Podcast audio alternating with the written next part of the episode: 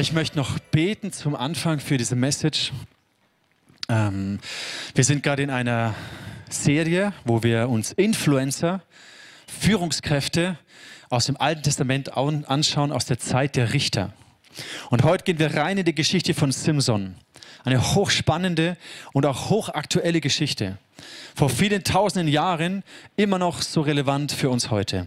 Und mein Gebet ist, dass diese Geschichte, diese Worte genau direkt auch in dein Leben hineinsprechen. Und dafür lasst uns doch vom Moment gemeinsam beten. Auch du kannst beten, Gott bitte, sprich du heute zu mir, begegne mir. Das Wort Gottes ist lebendig und es stärkt unseren Glauben, es gibt uns Hoffnung und Zuversicht und es offenbart uns die Vaterliebe Gottes. Und dafür möchte ich beten. Jesus, ich danke dir, dass wir hier zusammen sind. Danke, dass du redest, dass du und dein Wort, dass es relevant ist, dass es Kraft hat heute. Und diese Geschichte, die so alt ist, ist heute so relevant für unser Leben. Und ich bitte dich, Heiliger Geist, rede du zu unseren Herzen, offenbare uns dein Wort und die lebensverändernde Kraft deines Wortes. Danke, Heiliger Geist, dass du auch ganz persönlich zu jedem Einzelnen redest. Amen.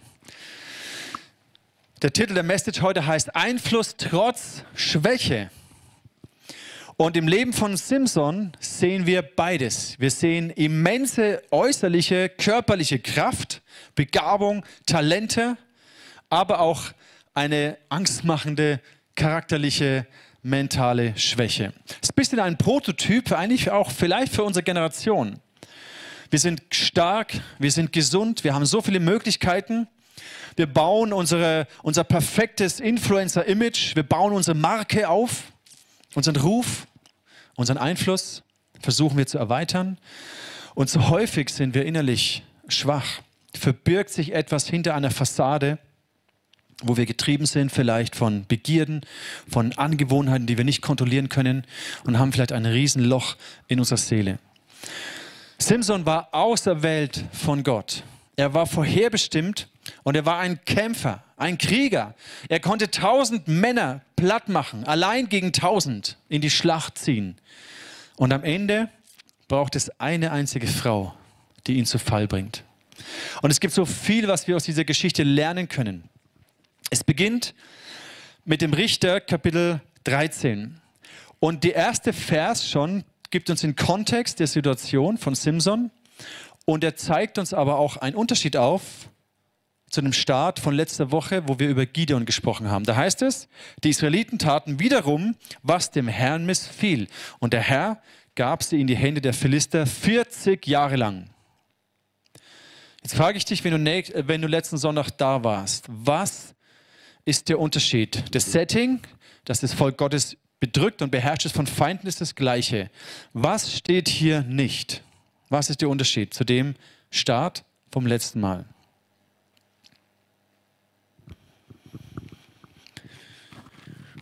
Bisschen schwierig.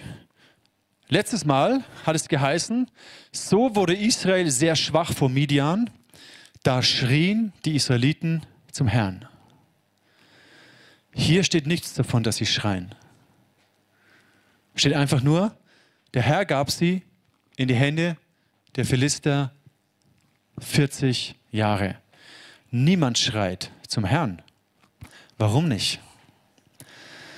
Ich glaube, dass sie, das Volk Israel, sie haben sich wie daran gewöhnt an einen Lebensstil, wo sie unterdrückt waren, wo sie unfrei waren. Und sie haben sich so angepasst an diese Situation, dass in ihnen gar nichts mehr zum Herrn geschrien hat um Hilfe. 40 Jahre ist eine lange Zeit. Und in 40 Jahren musst du versuchen, irgendwie damit klarzukommen und zu leben. Ich glaube, diese Situation des Volkes Gottes damals ist auch ein Bild für die Kirche heute, für die Gemeinde heute. In Laodicea, also das ist ähm, in, in der Offenbarung gibt es diese sieben Briefe an die Gemeinden und Laodicea ist die letzte Gemeinde, der letzte Brief an die letzte Gemeinde. Und da heißt es, und ich glaube, das ist auch prophetisch für die Gemeinde, in der wir heute leben, wo es heißt, du denkst, du bist reich und gesund und stark und alles ist gut, aber du weißt gar nicht, dass du arm bist, blind, nackt und bloß. Und ähnlich ist die Situation des Volkes Gottes. Sie haben irgendwann gar nicht mehr diese Bedrückung, diese Feinde, als Feindschaft wahrgenommen. Und das ist dann natürlich eine großartige Strategie des Feindes, weil du kannst ein, dann, ein Volk dann am allerbesten unterdrücken, wenn sie gar nicht mehr merken, dass sie unterdrückt sind. Du kannst ein Volk dann am besten beherrschen, wenn sie gar nicht mehr merken, dass sie beherrscht sind. Und das soll für uns ein Weckruf sein. Wo haben auch wir uns an einen Lebensstil gewöhnt, wo wir nicht frei sind, wo wir in Abhängigkeiten sind, wo uns Dinge geraubt werden, die Gott uns eigentlich schenken möchte oder geschenkt hat. Aber es ist so normal geworden, dass in uns gar nichts mehr dagegen aufsteht und zum Herrn um Rettung schreit. Und so kann die Geschichte von Sim Simson für uns auch ein Weckruf sein. Und Gott entscheidet sich aber souverän einzugreifen, um sein Volk zu befreien. Und er erwählt und bereitet Simson vor. Er erwählt eine unfruchtbare Frau, was damals ein Worst-Case-Szenario war, und begegnet ihr. Da heißt es im Vers 3, Richter 13, Vers 3, der Engel des Herrn erschien der Frau und sprach zu ihr, siehe, du bist unfruchtbar und hast keine Kinder, aber du wirst schwanger werden und einen Sohn gebären. So hüte dich nun, dass du nicht Wein oder starkes Getränk trinkst und nichts Unreines isst. Und du wirst schwanger werden und einen Sohn gebären, dem kein Schermesser aufs Haupt kommen soll. Denn der Knabe wird ein Geweihter Gottes sein, von Mutterleibe an. Und er wird anfangen, Israel zu erretten aus der Hand der Philister. Im Englischen heißt es so schön, he will take the lead. Hier sehen wir, Influence hat etwas mit Leiterschaft zu tun, mit Einfluss zu nehmen. Und Gott erwählt ihn. Und dieses Wort ein Geweihter Gottes ist ein Naziräer, ist so ein Begriff von Menschen, von Männern damals in dem Kontext, die ihr Leben Gott geweiht haben. Und sie haben ein Gelübde abgelegt und Gott spricht hier über dieses Gelübde. Es hat drei Aspekte gehabt. Zum einen, dass er die Haare nicht schneidet. Zum zweiten, dass er keinen Alkohol trinkt. Und zum dritten, dass er nichts Totes berührt, sich unrein macht durch das Berühren von Totem. Und dieses Gelübde hat Simson gelebt, eine Zeit lang. Und Gott hat ihn gebraucht. Vers 24 ist dann stark zusammengefasst. Die Frau gebar einen Sohn und nannte ihn Simson. Und der Knabe wuchs heran, der Herr segnete ihn. Und der Geist des Herrn fing an, ihn umzutreiben im Lager Dans zwischen Zora und Eshtaol. Also der Geist des Herrn beginnt, ihn zu führen, ihm, im Englischen heißt es to stir up, also ihn, ihn zu erwecken und in, ihn, in seinem Herzen etwas an, anzuzünden ihn umzutreiben. Und Simson, obwohl er von Gott auserwählt war und begabt war und kräftig und erfolgreich war nach außen, scheitert er am Ende grandios. Gott gebraucht seine Schwäche und Gott gebraucht sein Scheitern, um seinen göttlichen Plan durch ihn zu vollbringen. Aber es ist trotzdem tragisch und für uns ein Weckruf.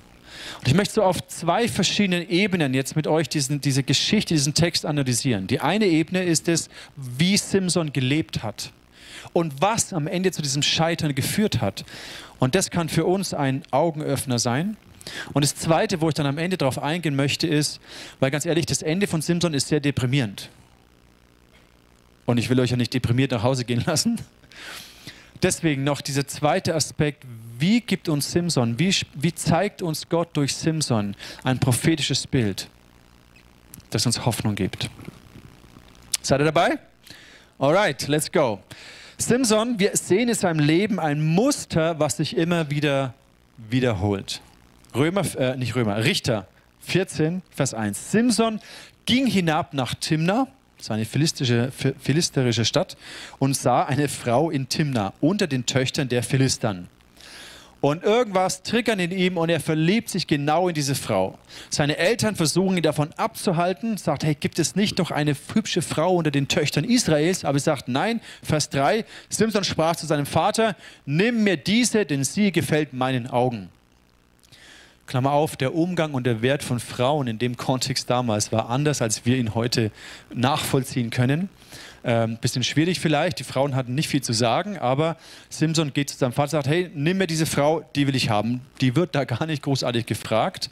Ist eine andere Geschichte, aber jetzt nicht der Punkt. Also auf jeden Fall, Simpson will genau diese Frau. Warum? Weil sie gefällt meinen Augen.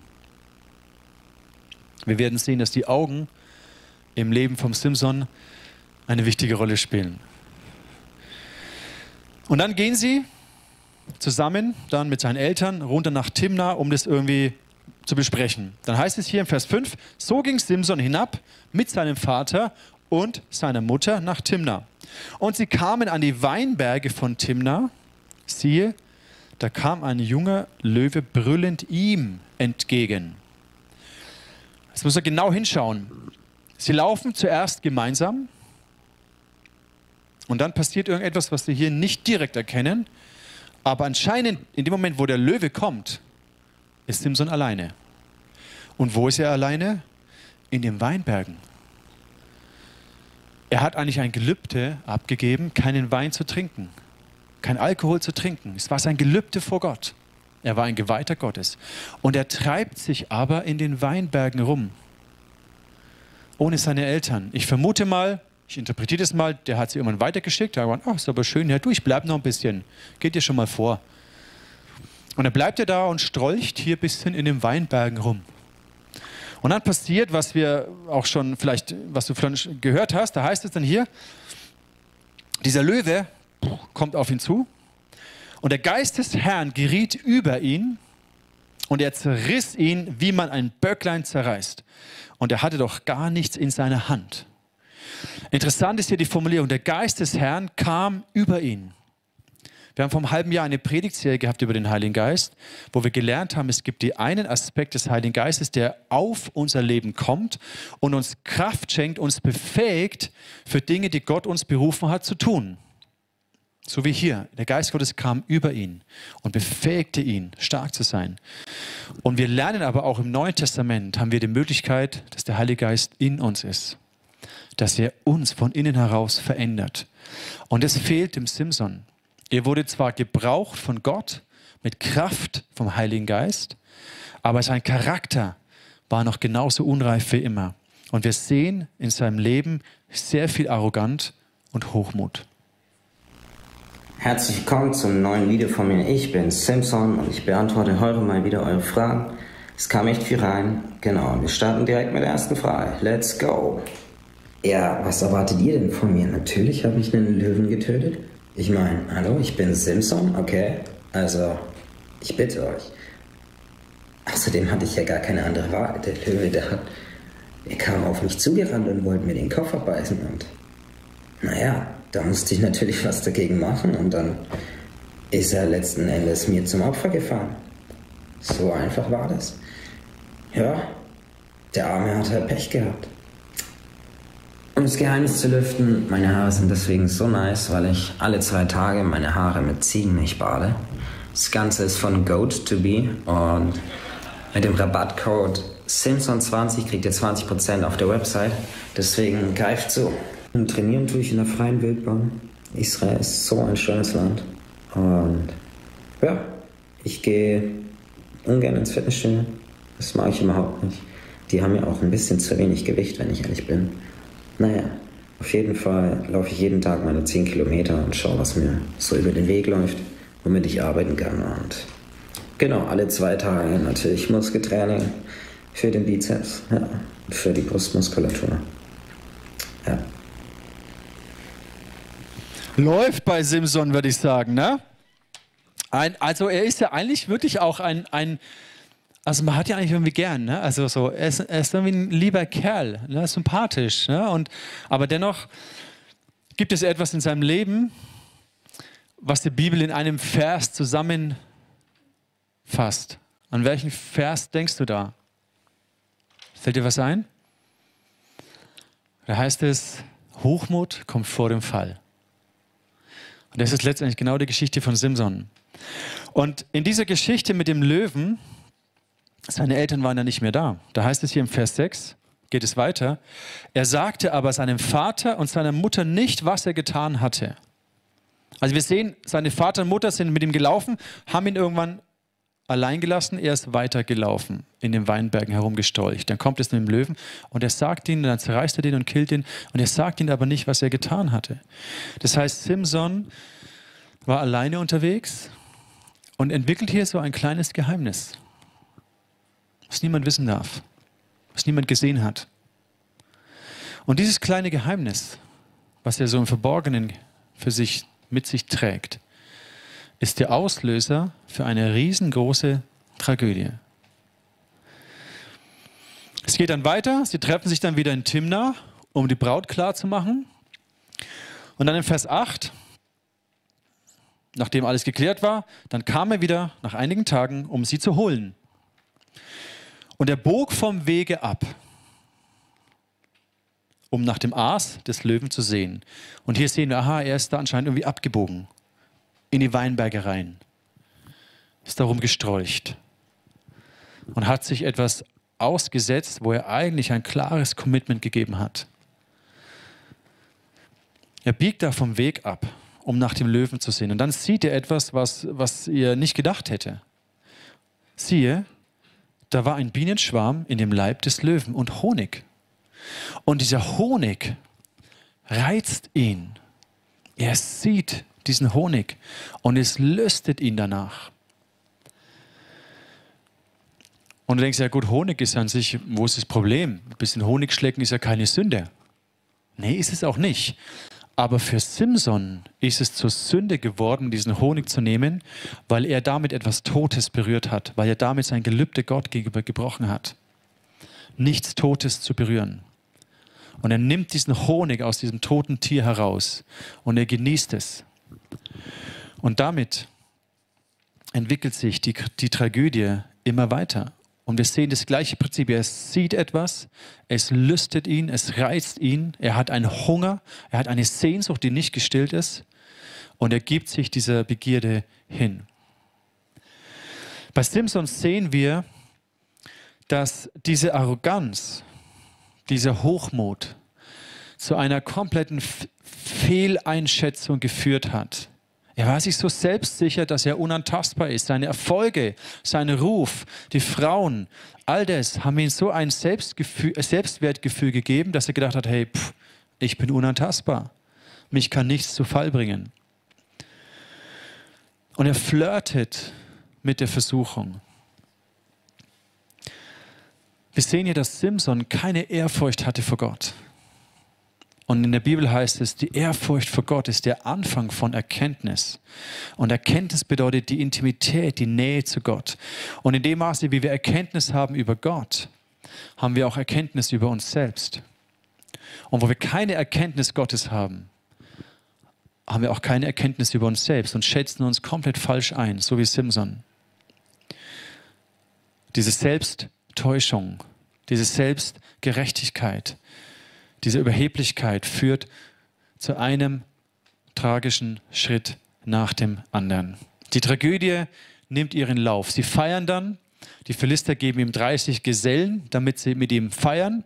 Da wird sicherlich gut gebechert. Da waren lauter so vor Kraft strotzende Testosteronkerle dabei. Und dann posen sie rum. Und dann kommt Simpson natürlich auf die grandiose Idee, aus diesem toten äh, Löwen äh, mit dem Honig ein Rätsel zu kreieren. Und er gibt diesen 30 Gesellen das Rätsel und sagt mal, hey, wenn ihr das Rätsel löst, bis die Feier vorbei ist, sieben Tage lang, dann gebe ich euch 30 Gewänder. Wenn ihr es nicht lösen könnt, gebt ihr mir 30 Gewänder. Und dann rätseln sie und sie kommen nicht drauf und wissen es nicht. Und dann setzen sie seine Verlobte, seine Frau unter Druck.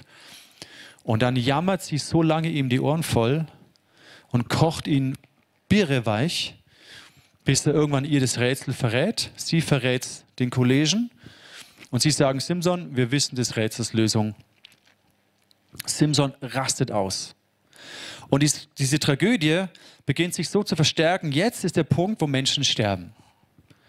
Weil in seinem Zorn, in seinem gekränkten Stolz, in seiner Eitelkeit geht er hin, erschlägt 30 Philister, nimmt ihnen die Gewänder ab und gibt sie den Leuten. Da heißt es hier im Vers 19, Simson ging nach Aschkelon, tötete 30 Philister, nahm ihre Gewänder und brachte sie den Männern, die sein Rätsel gelöst hatten. Da kehrte er voller Zorn ins Haus seiner Eltern zurück. Also wir sehen hier diese unglaubliche Stärke in einer gefährlichen Mischung mit, mit ungebändigten Emotionen, mit Zorn, mit, mit Jähzorn, mit gekränktem Stolz und da sterben Menschen. Und diese Tragödie entwickelt sich immer weiter. Weil irgendwann will dann Simson doch mal zu seiner Frau gehen. Und der Vater von seiner Braut hat aber gedacht, der hat keinen Bock mehr. Der ist jetzt mal hier raus und hat die Frau einfach jemand anderen gegeben. Einem von diesen 30 Jungs, die gefeiert haben mit ihm. Und Simson kommt, er realisiert es, er wird stinkesauer. Ich meine, es ist echt krass, wie mit Frauen hier in dem Kontext umgegangen wird. Simson rastet aus. Was macht er? Um sich zu rächen, jagt er Füchse, zündet die, also bindet die zusammen, zündet Fackeln an ihre Schwänze und jagt sie durch die Getreidefelder der Philister. Die ganze Ernte brennt ab, das Land ist verwüstet.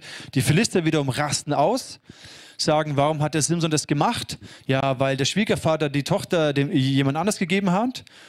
Was machen sie? Sie gehen zu dem Haus der Braut, der Schwiegerfamilie und killen die, bringen die um, verbrennen die. Also eine verrückte Geschichte nach der anderen. Das, das schaukelt sich so richtig hoch. Irgendwann Simson geht wieder weg. Die Philister kommen, versuchen ihn zu jagen. Mit tausend Leuten kommen sie, um Simson zu kriegen. Und die Israeliten, und das ist eine interessante Geschichte, auf die wir später nochmal kommen, sie kommen mit 3000 Mann und sagen, hey Simson, was soll die Scheiße? Was hast du hier angerichtet? Wir müssen dich ausliefern. Und sie binden ihn, übergeben ihm den Philistern und Simson killt diese tausend Leute mit diesem Eselsbacken. Eine ganz interessante und äh, äh, bekannte Geschichte auch. Ja? Einer gegen tausend. Er macht die alle platt. Ist hochinteressant. Wir gehen später nochmal drauf ein. Aber ich möchte jetzt zuerst über dieses Muster der Sünde nochmal reden was da immer wieder passiert und sich hochschaukelt.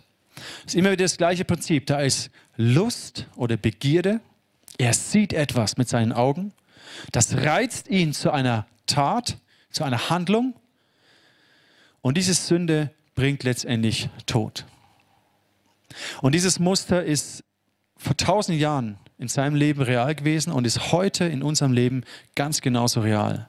Das heißt hier im Jakobus 1, Vers 14.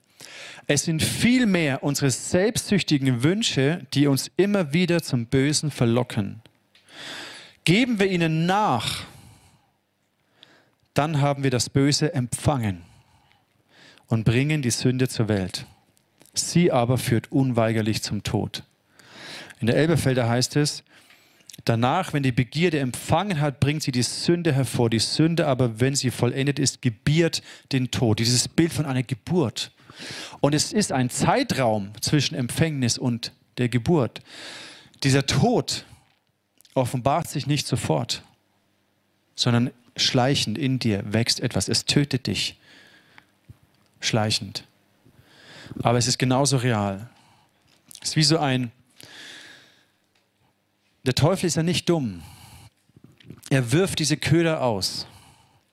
Und diesen, wenn du so ein Fisch im Wasser bist, dann siehst du diesen Köder und erstmal passiert da noch gar nichts. Okay, da ist dieser Köder. Und du siehst diesen Köder. Und das perfide ist, der Teufel kennt genau unsere Schwachpunkte. Das ist wie so mit den Tech-Konzernen, den Internetkonzernen. Was tun sie? Sie erstellen ein Profil von dir. Sie tracken alles, wo du draufklickst, welche Nachrichten du liest, welche Seiten du anschaust. Sie tracken alles. Sie haben ein Profil von dir. Und, in, und gemäß diesem Profil bieten sie dir verschiedene Werbungen etc. an. Ist ja an sich, ja, blöd, aber ist so. Der Teufel macht genau das Gleiche. Er trackt dich. Er hat wie ein Profil von, von dir, von uns. Er weiß genau, wo sind unsere Sachen, womit kann er dich triggern. Und er schmeißt diese Köder aus, die genau auf dich, auf deinen Mangel, auf deine Sehnsucht, auf deine Ängste, deine Zweifel, die genau auf dich abgestimmt sind. Und da, wo wir diesen selbstsüchtigen Wünschen Raum geben, dem nachgeben, wo wir beginnen zu handeln, passiert etwas, was letztendlich Tod hervorbringt. Und bei Simson sehen wir, dass es wirklich auch nicht nur Menschen um ihn herum tötet, sondern effektiv ihn selber den Tod bringt. Keine Armee konnte ihn bezwingen. Tausende Elitekämpfer konnten ihn nicht bezwingen, aber eine Frau am Ende bringt ihn zu Fall. Im Richter 16 geht es dann weiter. Und interessant ist aber, nach dieser Geschichte mit dem Geselskindbacken heißt es, Simson richtete das Volk Israel 20 Jahre lang. Also Gott gebrauchte ihn trotz seiner Schwäche, trotz seines Versagens, hat Gott seinen Plan mit ihm ausgeführt. Und er richtete das Volk 20 Jahre zu der Zeit der Philister. Und jetzt wird vorgespult, wo diese Tragödie seinen Lauf nimmt. Richter 16, Vers 1 und ihr seht wieder genau das gleiche Prinzip. Er kam nach, Simson kam nach Gaza. Was passiert? Er sieht, er sieht eine Prostituierte und er ging zu ihr ins Haus. Das ist eine interessante Geschichte, wie die Philister ihn versuchen zu fangen und er reißt die Stadttore raus und trägt die Stadttore bis nach Hebron. Ist auch abgefahren. Und es zeigt ja auch, wie selbstsicher er war. Hey, das kann ich mir jetzt echt gönnen. Ich bin so ein, ein, ein Kämpfer, ich habe so viel gekämpft, ich habe so viel erreicht. Das darf ich jetzt mir schon mal mir was Gutes tun. Das sind die Lügen, die hineinkommen. Und dann, er lernt einfach nichts aus seinen Fehlern. Vers 4. Einige Zeit später, nach dieser mit der, ähm, mit der Prostituierte, einige Zeit später verliebte sich Simson in eine Frau namens Delila, die im Soriktal wohnte. Einige Fürsten der Philister kamen zu ihr und forderten sie auf, du weißt, dass Simson dich liebt. Nutz das doch aus und frag ihn, woher seine große Kraft stammt, damit wir ihn überwältigen können. Finde heraus, womit man ihn fesseln kann. Jeder von uns gibt dir dafür tausend Silberstücke. Simson merkt schon, was da im Schilde ist. Er merkt schon, dass er immer wieder wissen will. Aber er ist so selbstsicher, er spielt mit dem Feuer und denkt sich, ja, ich habe das alles noch im Griff. Ihr wisst doch bereits schon die Antwort auf die Frage. Ich meine, Leute, ich habe es doch schon so oft gesagt. Ich werde euch diese Frage nicht beantworten, die ist tabu. Und da gibt es auch nichts dran zu ändern, auch für die Frau. Das bleibt mein Geheimnis, das erzähle ich niemandem. Punkt. Ja, das kotzt mich an, dass ihr immer fragt, dass die Frauen mir immer auf den Keks gehen mit der Frage, und mich immer fragen, woher kommen deine Kräfte? Nee. Die Frage bleibt mein Geheimnis. Punkt. Also er ist sich dessen schon bewusst, dass er ein Geheimnis hat von Gott, dass er ein Geweihter Gottes ist. Aber dennoch begibt er sich immer wieder in diese Situationen hinein.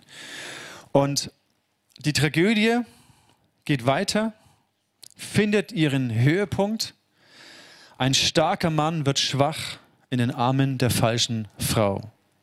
Eine starke Frau wird schwach in den Armen eines falschen Mannes. Vers 16. Tag für Tag redete sie auf ihn ein. Sie drängte ihn so sehr, dass er es zuletzt nicht mehr ertragen konnte und sein Geheimnis preisgab. Also immer wieder hat sie versucht und er, er spielt so mit ihr. Er sagt, ja, wenn ihr mich mit diesen Stricken bindet, die ganz frisch sind und sieben Tage alt und bla bla bla, dann verliere ich meine Kraft. Und er täuscht sie mehr, er spielt Spielchen mit ihr. Er, er spielt mit dem Feuer und irgendwann ist er so weich gekocht, der sagt, ah, du liebst mich nicht. Und wenn du mich wirklich lieben würdest, dann würdest du mich nicht dauernd belügen und mein, dein Geheimnis mir erzählen und so weiter. Und dann irgendwann ist es soweit. Und er gibt sein Geheimnis preis. Da heißt es, ich bin von Mutterleib an Gott geweiht. Niemand hat mir die Haare, niemals hat man mir die Haare geschnitten. Ohne sie würde ich meine Kraft verlieren und schwach werden wie jeder andere. Sie weiß, jetzt, jetzt hat es mir verraten. Sie spürt es, sie weiß es. Sie sagt es ihren Freunden, und das Prozedere ist das gleiche. Er schläft ein bei ihr, dann kommt so ein Friseur, schneidet ihm die Haare ab und sie ruft die Feinde herein. Heißt in Vers 20, Simson rief sie dann, die Philister sind da.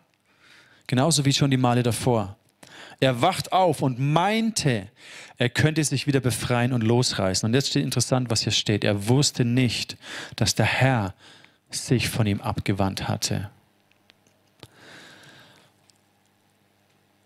An diesem Punkt möchte niemand von uns enden, wenn sich der Herr von dir abwendet. Die Philister packten Simson, stachen ihm die Augen aus, brachten sie ihn, dann brachten sie nach Gaza, fesselten ihn mit Ketten aus Bronze und warfen ihn ins Gefängnis. Dort musste er die Kornmühle drehen.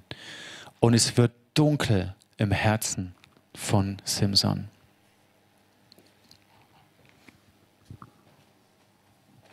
Hey Leute, Ich weiß, ich habe schon lange kein Video mehr gemacht. Und es wird auch mein letztes Video sein.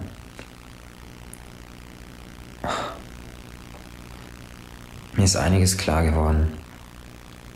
Ich kann mich nur bei euch entschuldigen. Es tut mir wirklich leid. Ich war so blöd, so arrogant.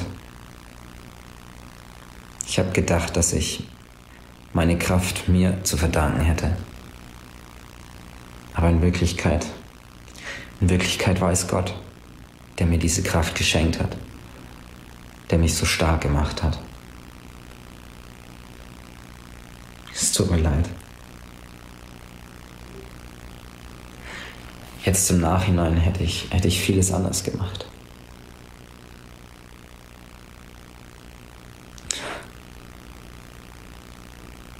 Ich weiß nicht, was ich noch dazu sagen soll.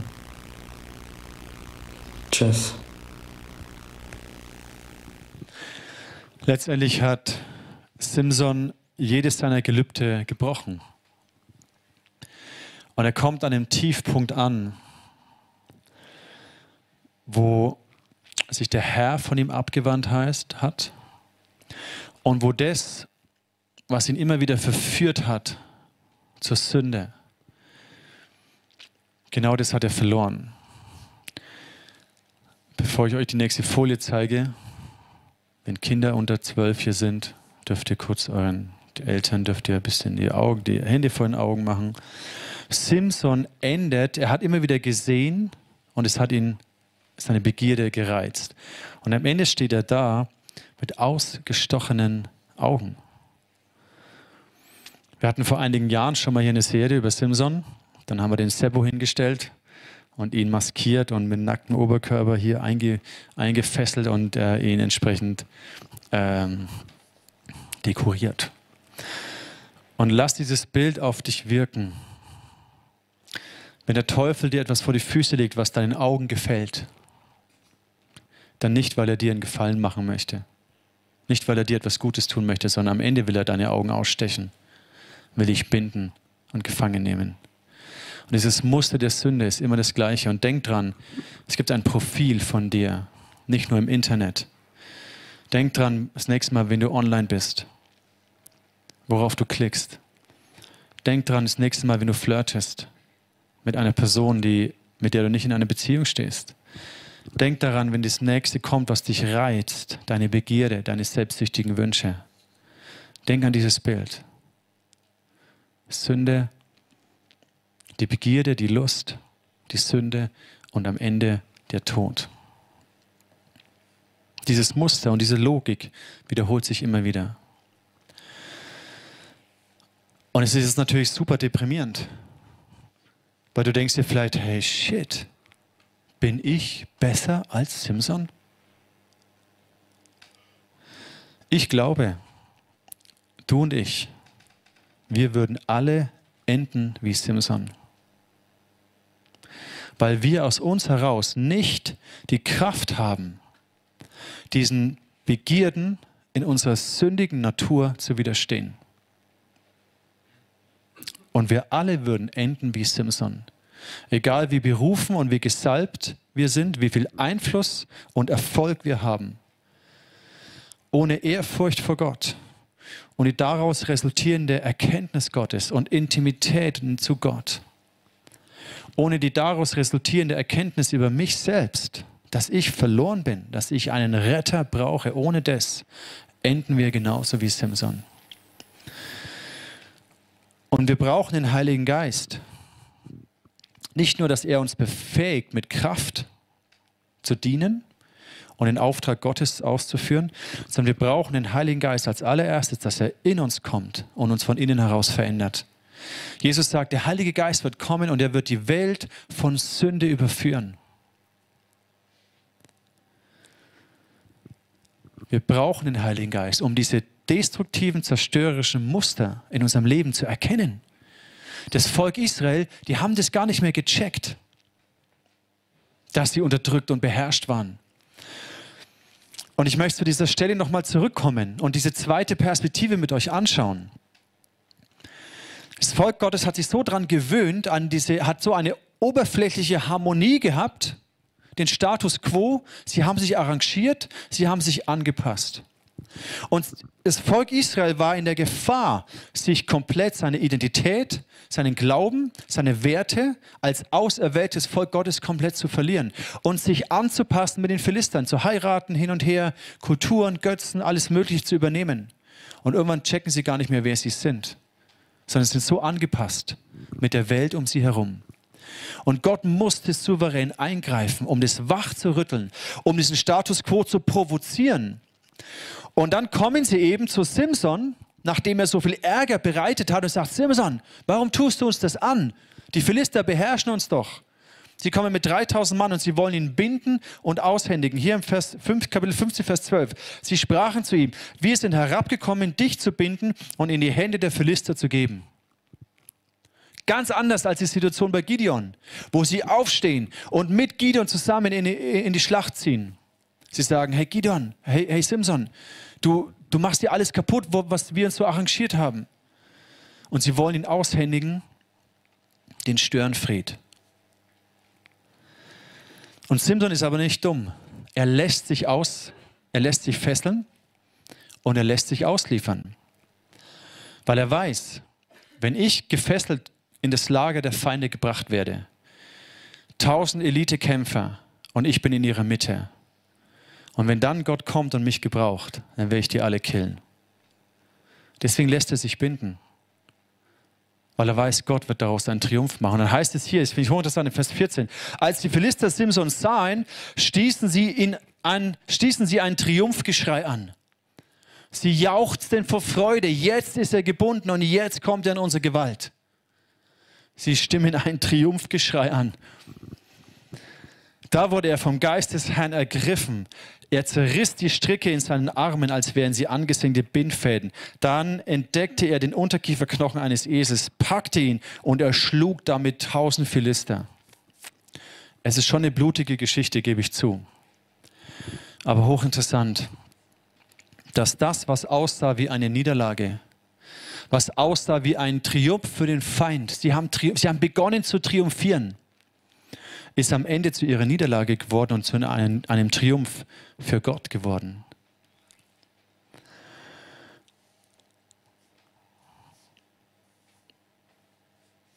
Auf wen deutet das hin? Worauf wird unser Blick gelenkt durch diese Geschichte? Auf Jesus. Er kommt in eine Zeit hinein, wo das Volk Israel so angepasst war an das religiöse System und an die Unterdrückung durch die Römer. Und Jesus kommt und er provoziert diesen Status quo. Er provoziert die Mächtigen, die sich arrangiert haben mit dem Feind. Er sorgt hier richtig für Ärger. Und am Ende binden sie ihn und liefern ihn aus.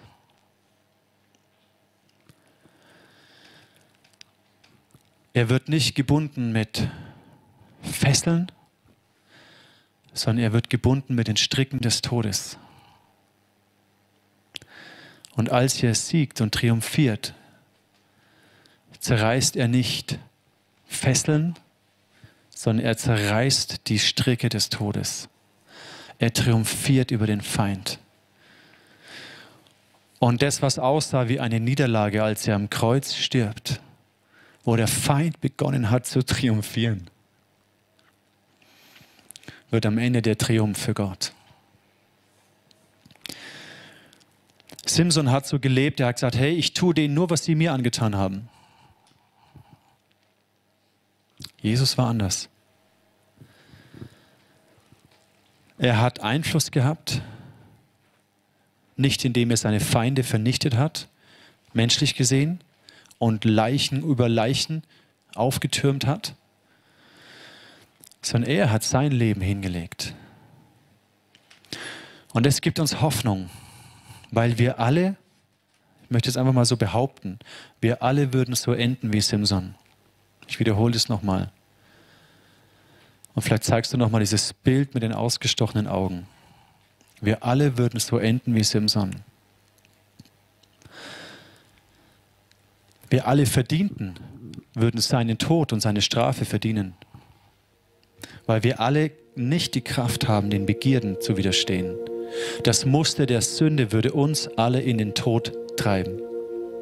Deine Ehe zerstören, deine Gesundheit zerstören, deine Talente, deine Gaben, das Wunderbare, was Gott in dich hineingelegt hat, töten.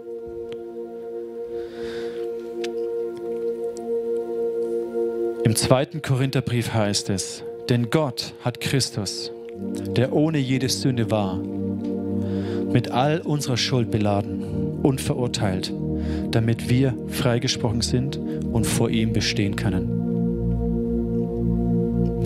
Das gibt mir Hoffnung.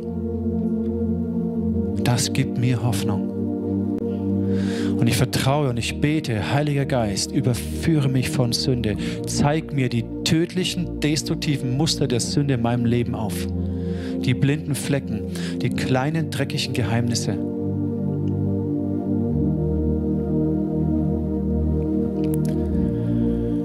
Und verändere mich von innen heraus. Der Geist Gottes in uns verändert uns, damit er uns gebrauchen kann in der Kraft, die auf uns kommt. Aber die Kraft Gottes auf uns, ohne eine Herzensveränderung, führt zu dem, was wir bei Simson sehen. Deswegen brauchen wir den Heiligen Geist, der uns verändert. Und was wir dann, wozu wir dann fähig sind, ist Einfluss zu haben auf eine Art und Weise, wie Jesus Einfluss hatte. Da heißt es im Lukas Kapitel 6, euch aber, die ihr mir wirklich zuhört, sage ich, liebt eure Feinde. Tut denen Gutes, die euch hassen. Bittet Gott um seinen Segen für die Menschen, die euch Böses tun. Betet für alle, die euch beleidigen. Ganz ehrlich, das schaffst du nicht aus dir selbst heraus und ich genauso nicht. Im Römer heißt es, lass dich nicht vom Bösen besiegen. Nicht wie du mir, so ich dir. Auge um Auge, Zahn um Zahn. Sondern überwinde das Böse mit dem Guten. Und das ist eine Art Einfluss, die Gott dir geben möchte, um Jesus den Menschen vorzustellen und das Königreich Gottes in diese Welt hineinzubringen. Ich möchte dich einladen, innezuhalten, mit mir zu beten. Und ich kann dir nur Mut machen. Streck dich aus nach der Ehrfurcht vor Gott. Bete, dass der Heilige Geist dir die Muster der Sünde in deinem Leben zeigt. Nicht um dich zu verdammen, sondern um dich vor dem Tod zu bewahren. Wo lebst du einen Lebensstil, wo du schon so angepasst bist mit Sünde, mit Unterdrückung, Beherrschung durch den Feind, wo dir etwas geraubt wurde, was Gott dir eigentlich geben möchte, aber du, du, du merkst es gar nicht mehr.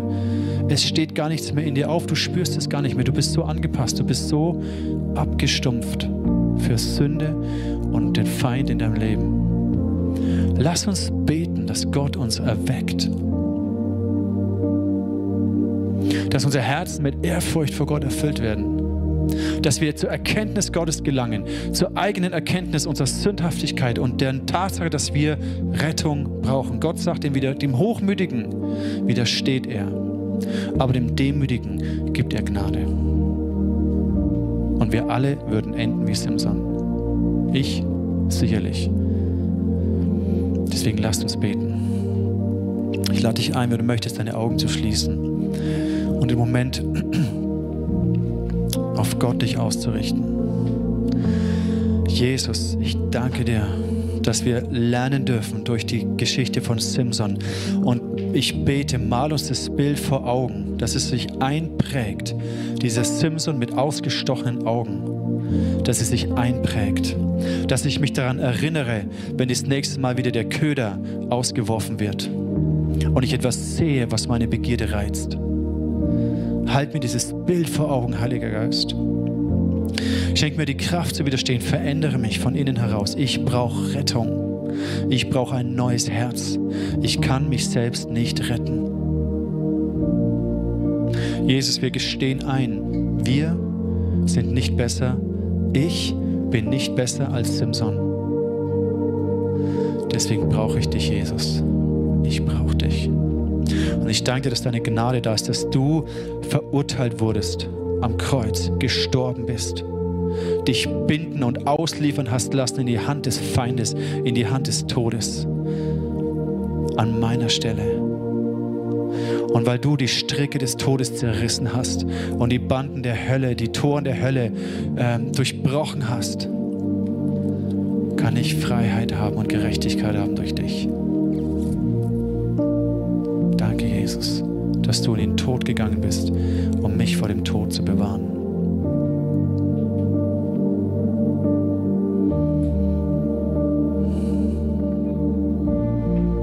Heiliger Geist, schenk mir Ehrfurcht vor Gott. Öffne mir die Augen über die Sünde in meinem Leben über meinen angepassten, kompromissvollen Lebensstil unter der Herrschaft und Bedrückung des Feindes. Öffne mir die Augen und führe mich in Freiheit. Führe mich zum Leben. Danke Gott. Gott, du bist gut und deine Güte Gutes und Barmherzigkeit werden mir folgen mein Leben lang. Und ich werde bleiben im Haus des Herrn immer da, weil deine Gnade größer ist als meine Schwäche. Und in meiner Schwäche du mich gebrauchst mit deiner Kraft in Jesu Namen.